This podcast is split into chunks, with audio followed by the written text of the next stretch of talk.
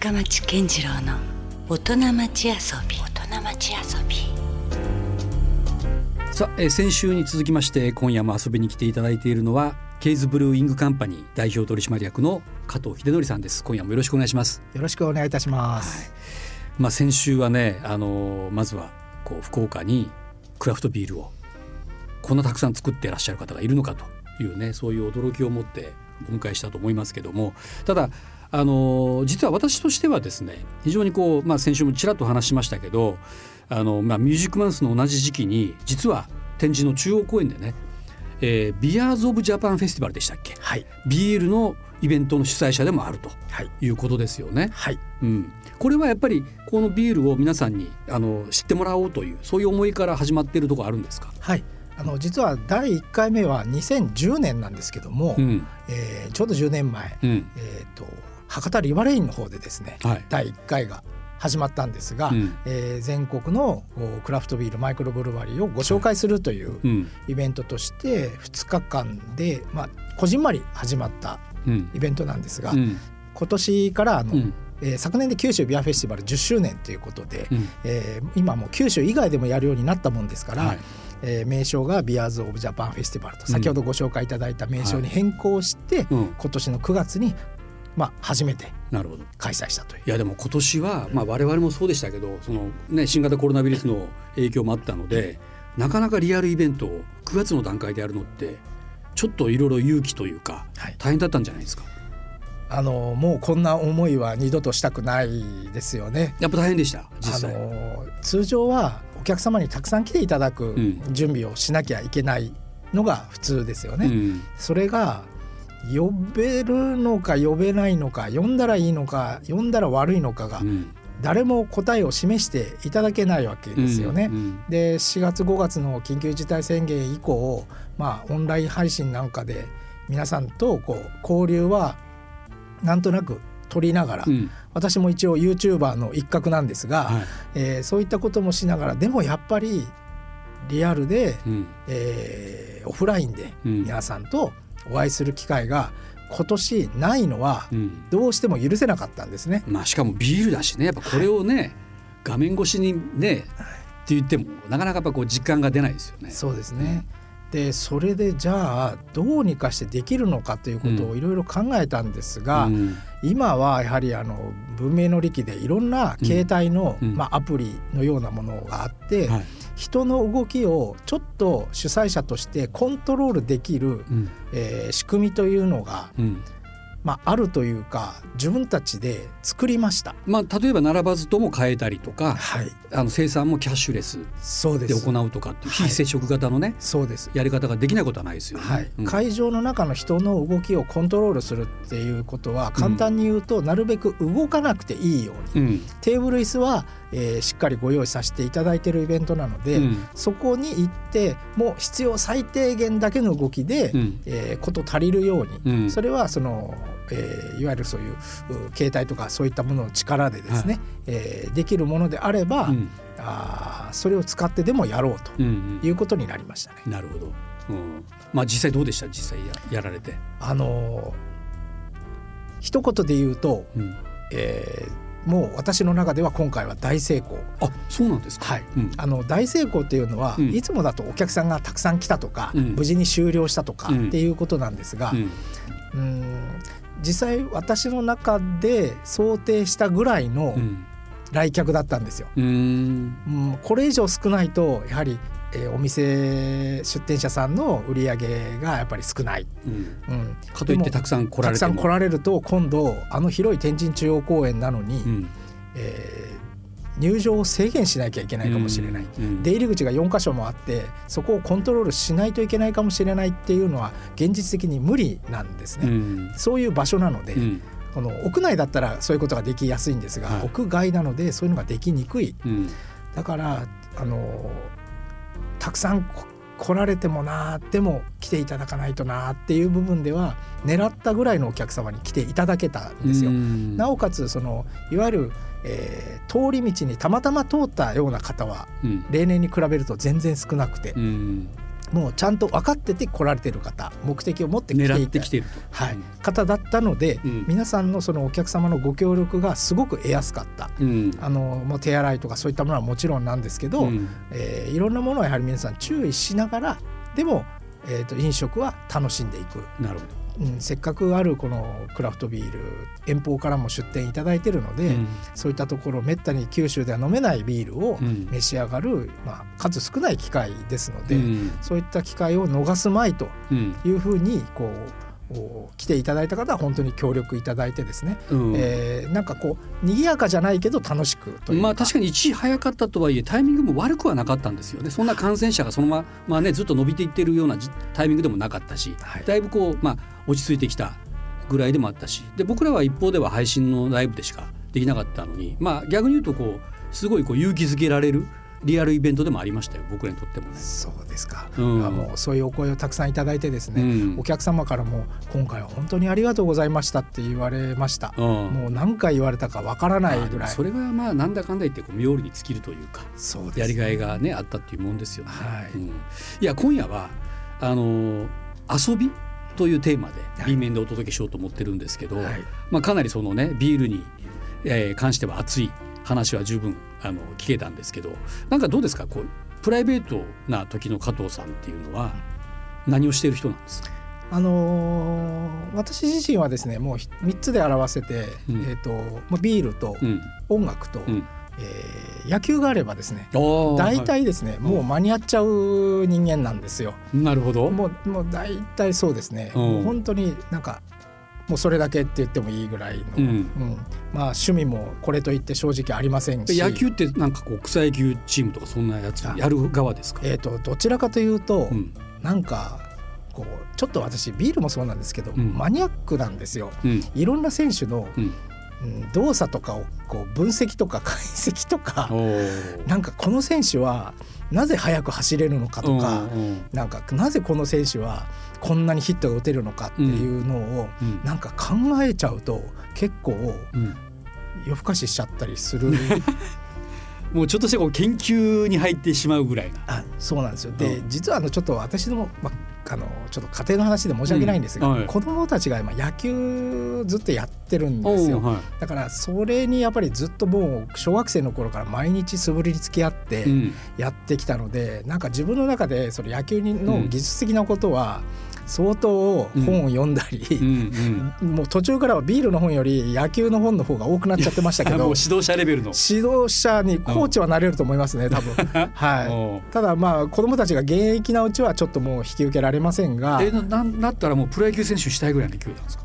えー、といやもうなれるんだったらなってもらいたいんですけど、まあ、まだ今あのちょっとアメリカの大学で野球やってるのでおおなんかそれもちょっと本格的っぽいよ。もうあの日本人が誰もいない大学にうん。行ってるんですけど、おーあのやっぱ目指してるんですか？メジャーリーグ。を。いやー、まあ、メジャーリーグというか、まあねうん。じまあ、日本のプロ野球でも全然いいんですけど、うん。まあ、本人がまあ辞めるって言わない限りはうん。やってもらいたいなと思ってますので、うん。まあ、それのこう応援というか、うん。まあ、父親としてちょっと毛の生えた父親というかうん。ちょっとこうアドバイスできる親父にはなりたいなと思ってですね、うん。えーお一人？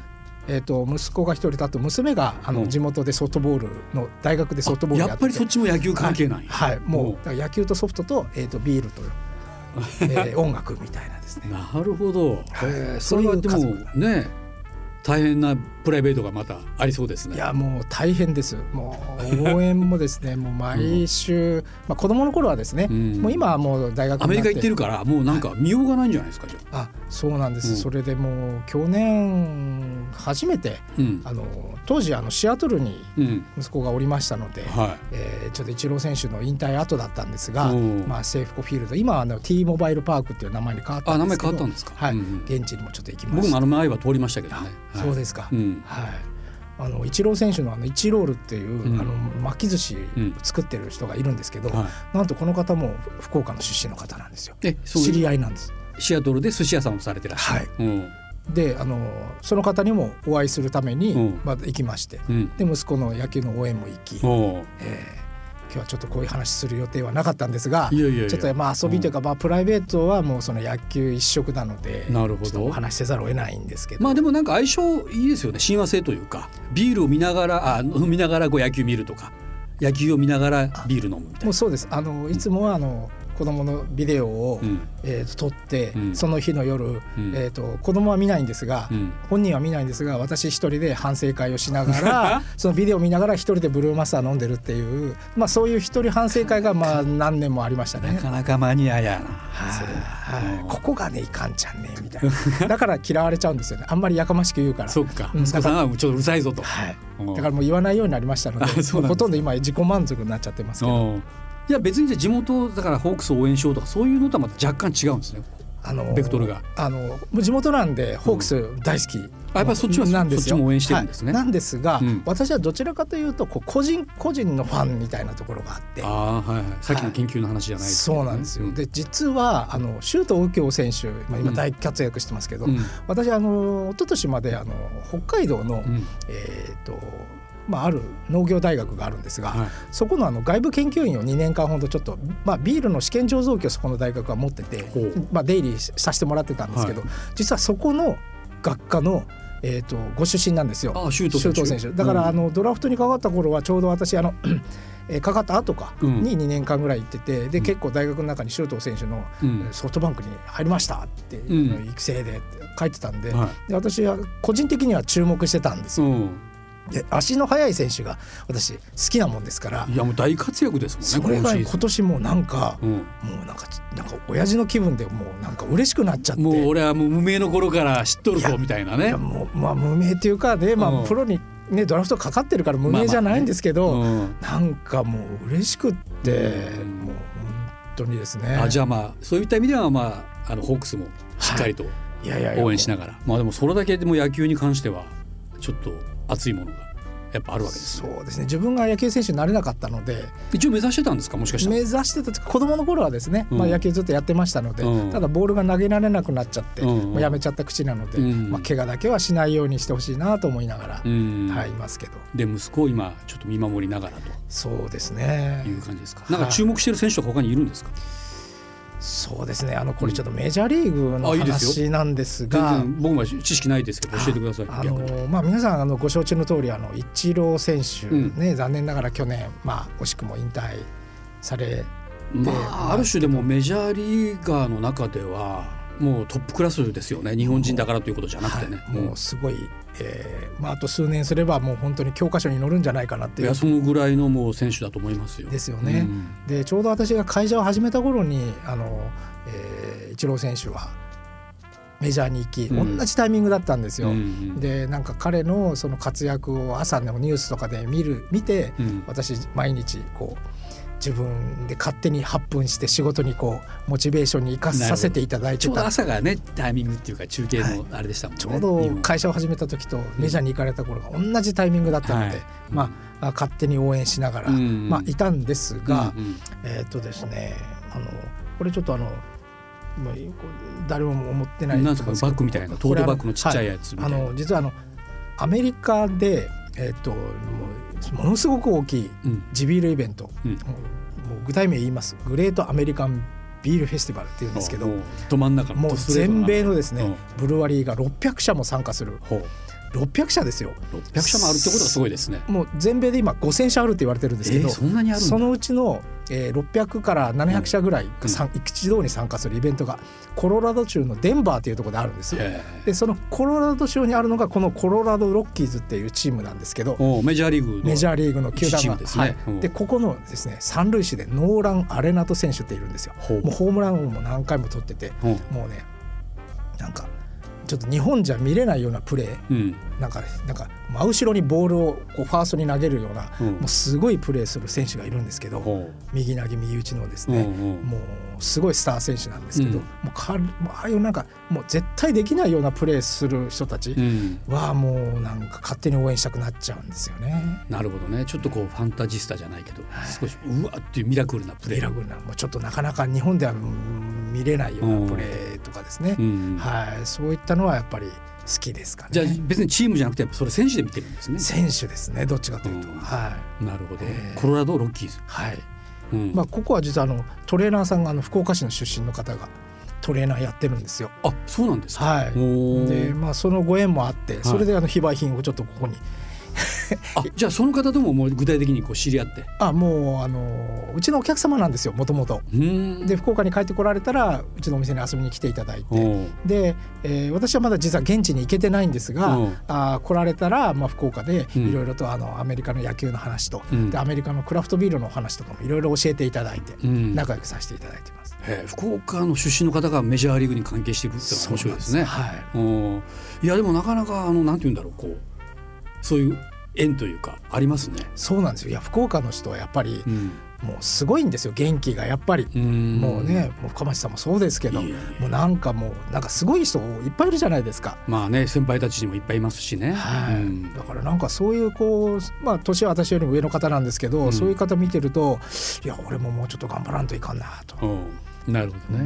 うんさあ先週今週とですね、えー遊びに来ていただいているのはケイズブルーイングカンパニー代表取締役加藤秀則さん、まあ、ブルーマスターというねクラフトビールをはじめ、えー6商品、えーカボスハニーとかアマオねだったりいろんな、えービールを作ってらっしゃるということで、えーいろいろ先週からお話をお伺いしてるんですけれどもあのなんでしょうねこう今となってはもうある程度軌道に乗ったと言えるんですか、あのー今もう本当おかげさまで、うん。えー会社になりましたね。会社に、会社になりました、うん。はい。会社とは言言えるようになりましたね。なるほど、はい。まあでもまだまだやらないといけないことはたくさんあるんですが、うん。まあ初期の頃に比べればですね、うん。もう本当に運命の差ですよそれはある種のこう固定ファンがもうついてるという？ことでもあるんですかね。あのーそれもあります、うん。でもう長年、あのーご愛顧いただいているお客様がやはりいらっしゃって、うん。で最近あのクラフトビールはあの若い方たちも興味を持ってくださる方が増えてですね、うん。ここ本当最近すごく感じるんですが、うん。あのーまあ二十数年前の私のように、うん。このしこれを仕事にしたいという人たちも、うん。なんか目に見えて増えてきたような気もするので、作ろうとしている人も徐々に増えてきていると。はい。うん。まあお客様じゃなくてこちら側になるというう、んうん評価する方じゃなくて評価される側ですうんよね、うんに、えーなってみたいっていう人たちが周りに増えたのはすごく感じるので、うん。それはすごくあの本当に嬉しいことなんですよ。お客様がいるのも嬉しいんですが、うんやはりこうやってみたいって思われる仕事をやってるってうんいうのはすごく感じるので、うんもうこれからまあもっともっとですねなんかこうやらないといけないなって逆に増える宿題が増える感じはすごくあるんですけど。なるほど。まあそれで言うとこれからねその加藤さんがどういうものを目指しているとか具体的に何かあるんですか？あのー周りを見ればいろいろあるんです、ん。先ほどお話ししました通り、まあ、全米の大きなビールイベント、うん。えー日本600社代表として。いやそれは、うん。あのーまあ、過去に実はい一度あります。あの10社ぐらい日本のブルワリーが代表的なブルワリーが、うん。えーまあ、選ばれて、うん。そのうちの一つ、まあ、カボカボスハニーも実はその中に入ってるんですけどあ出品したんですね。はい。うん。あの行って、ね、日本ブースっていうのがあって、うん。でそこに日本のメーカー10社が並ぶっていう、まあ、代表で行ったりとかいうことはありました。そうですか。はい。う。んえーただあの生産量が私たちがなかなか今、えっと、小さいブルワリーなので、うん。海外になかなか出すっていう量がなかなか持っていけないわけね。けないっていう1回ぐらい持っていけるけど、うん。継続して出せなかったりとか、うん。あとやはりよ用冷蔵の商品なので、うん。冷蔵輸送がちょっとなかなか海外には持っていきにくい。コストもかかるしねまたそはの輸送コストというか。というところがあるんですけど、はい。まああのそういうこうクラフト私のやってるビビアーズ・オブ・ジャパンフェスティバル、えーまあ、年間で5回以上ぐらいで、まあ、1箇所あたり大体多くても10社ぐらいなんですよね、うん。ビールメーカーさんが。全国で300社あるうちの10社ぐらいが参加していただいてるんですが、うん。まあ、600社とか言いませんが、うん。まあ、できれば100社ぐらいがうん。福福岡でこうドーンともっと、うん。まあ、今の10倍ぐらいの規模ですけどね、うん。そういったのがこうあってうんでできればもっとエンターテインメントな要素もあって、うん。えー食べ物ももっとたくさんあってうん。でお客さんも国内だけじゃなくてうん。海外からもあの来ていただけるような、うん。まあ、そういった催しがいつかできたらいいなと。なるほどね。まあビアーズオブジャパンって言ってるわけだからね。はい。そこはもっともっと今から。そうですね、うん、あそれってでもあれですよね。もう業界のことを考えてますよね。別に自分の会社が反映していくっていうことだけではなくてこのクラフトビールというジャンルが全体でもっと盛り上げたいというそういう気持ちもあるってことですよね。そうですね。なんとなくこう、まあ、ビールメーカー同士もうん。こう、ライバルでもあるんですが、うん。えー仲間みたいなところもあって、うん。これはこの業界の特有かもしれないんですけど、あのーなんかこうなんていうんですか助け合いみたいな部分もあります。うん。うん、ででも協力できるところはする。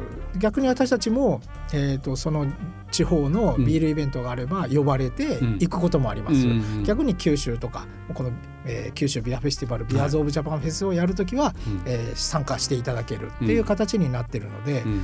まあ、そういう関係性は、まあ、今後も続けていきたいなと思ってますなしもう今うん。ビールだけじゃなくって、うん先ほどお話ししたもう九州各地のお食が来たりとか、うん。えーまあ、あの自治体さん県のですねん。自治体さんの観光 PR ブースを出していただいたり、うんあとはもうワインとかいろんなジャンルのお店が、会社さんが出店していただいて、うん。そこのい一堂にその場所に集まっていただけるようになってきたんですよ。うん。だからこのもっと、えー輪をですね広げていきたいなと思いますし、うん。まあ、天神中央公園で実はやってるのもあそこが多分、うん福岡では一番こう広くて、えーまとまってる、街のど真ん中でもあるしはい。うん。交通のアクセスもいいですから、うん。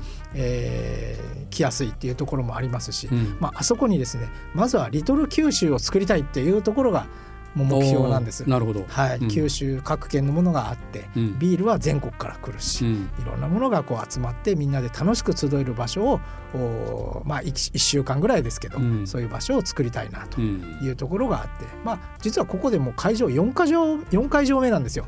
だんだん広がっていってあ今の大きくなっていってるわけですよね。なっていってます。もちろんだから来年もはいもちろんやるよ予定というか。予定ですうん同じ時期にですね。うんはいだからこれをもっともっとやっぱり広げていきたいというか、うん。まあ仲間も増やしていきたいなとも思いますし、まあねこう同業者だからこそ分かるその苦労だったりとかクオリティとかね。お互いがこう高め合っていくっていうのもやっぱ実は大事なことかもしれないですよね。そうですね。うん。なるほど。じゃあ今後もまだまだねあの進んでいくというかね。先のことしかまあ考えてない感じですかね。そうですねもう来年の予定ももう少しずつ立てながらっていう時期なので、うん来年はどうしようかなっていろんなこと思いながらやってますね。うん、だからなんかただの一作り手という視点ではないなとは思いましたね。そうですうね。ん、なんかそのもちろん作ることにも勢力を傾けながらも、まあ、イベントをね企画もしたり主催もされたりしてるから、ね、なんか結構大変ですよねやること多くて。いやーまさかこんなことになるとは数年前まで思ってませんでしたけど、うんでも、まあ、誰かがやらないとやってもらえないんですよ。うんあのーもう今振り返ればもうこの規模になっちゃうとやってる人がいないんです。うんあの日本では今実は集客日本一のクラフトビールイベントになっちゃってるので、うんもうあの私が辞めちゃうと多分もうこの規模のものはちょっと他の人じゃ多分できないと思うんですよな。るほどね。で一ビールメーカーでもあるので、うん。えー逆にできちゃってる部分もあると思うんですね。うん。なんか出店者の気持ちが分かるというか、うん。こうしてほしいということは自分も逆の立場が分かるので、うん。それをまあ主催者としてできる限り、うん。えー実現したいなと思ってますから、うん。いやなかなかねこう福岡ってその商業の街というかあのいろいろまあ流通も含めていろいろあるんだけども意外とこうものづくりがまだまだ福岡市内で言えば少なかったりはするからそういった意味ではねあのなんかあこういう方もいるんだっていうのをね皆さんにもっともっと知ってもらいたいっていうところはちょっとありますよね。あもうぜひねこの機会に一度召し上がっていただけたらとそうですねまず知ることからしかねこれは始まらないしなんかどうですか？これ僕が思うにはなんかもっともっといろんなこうコラボレーションがあってもいいかなと思うんですよ。例えばじゃあ僕が今音楽でいろいろまあ音楽で街を盛り上げようとしてますよね。で加藤さんはビールで街を盛り上げようという思いがあるんだったらそこでなんかちょっとジョイントするみたいなことってなんかできないんですかね？それはもう渡りに船ね願ったり叶ったりですよね。マジですか？えいやなんかちょっとねここでまた新たなそういうちょっとえ何？新しいクラフトビール？しかもそれがなんかちょっと音楽にも関係しているようなものができたらちょっと面白いかな、街福岡っていう街発発祥という意味でもねすごく面白くないですか？もう私はもう野球とビールと音楽ですから。あ音楽出ましたもん、はい。そういえば、うん。もうこの3つだったらもお。うもう全然もうぜひ。マジですか。はい。ちょっとじゃあそれはまた考えましょうか。そうですね。やりたいですねちょっと、ね、ぜひぜひ。おーあい。いですね。なんかちょっと最後にまたそういう夢がある話が聞けて、うん、なんかもしかしたらじゃあ福岡初の音楽をテーマにしたクラフトビールがはい。できるかもしれないと、いやもうやりましょうぜひ。おいいですね、えただでさえ福岡でそういうクラフトビールを作るというね、えー希少な一人の方でもあるし、まあ、なんとかそれを業界全体としてもクラフトビール全体を盛り上げていこうというそういう気概にも満ち溢れながら野球や音楽も愛する。そういう方っていうのがよく分かりました。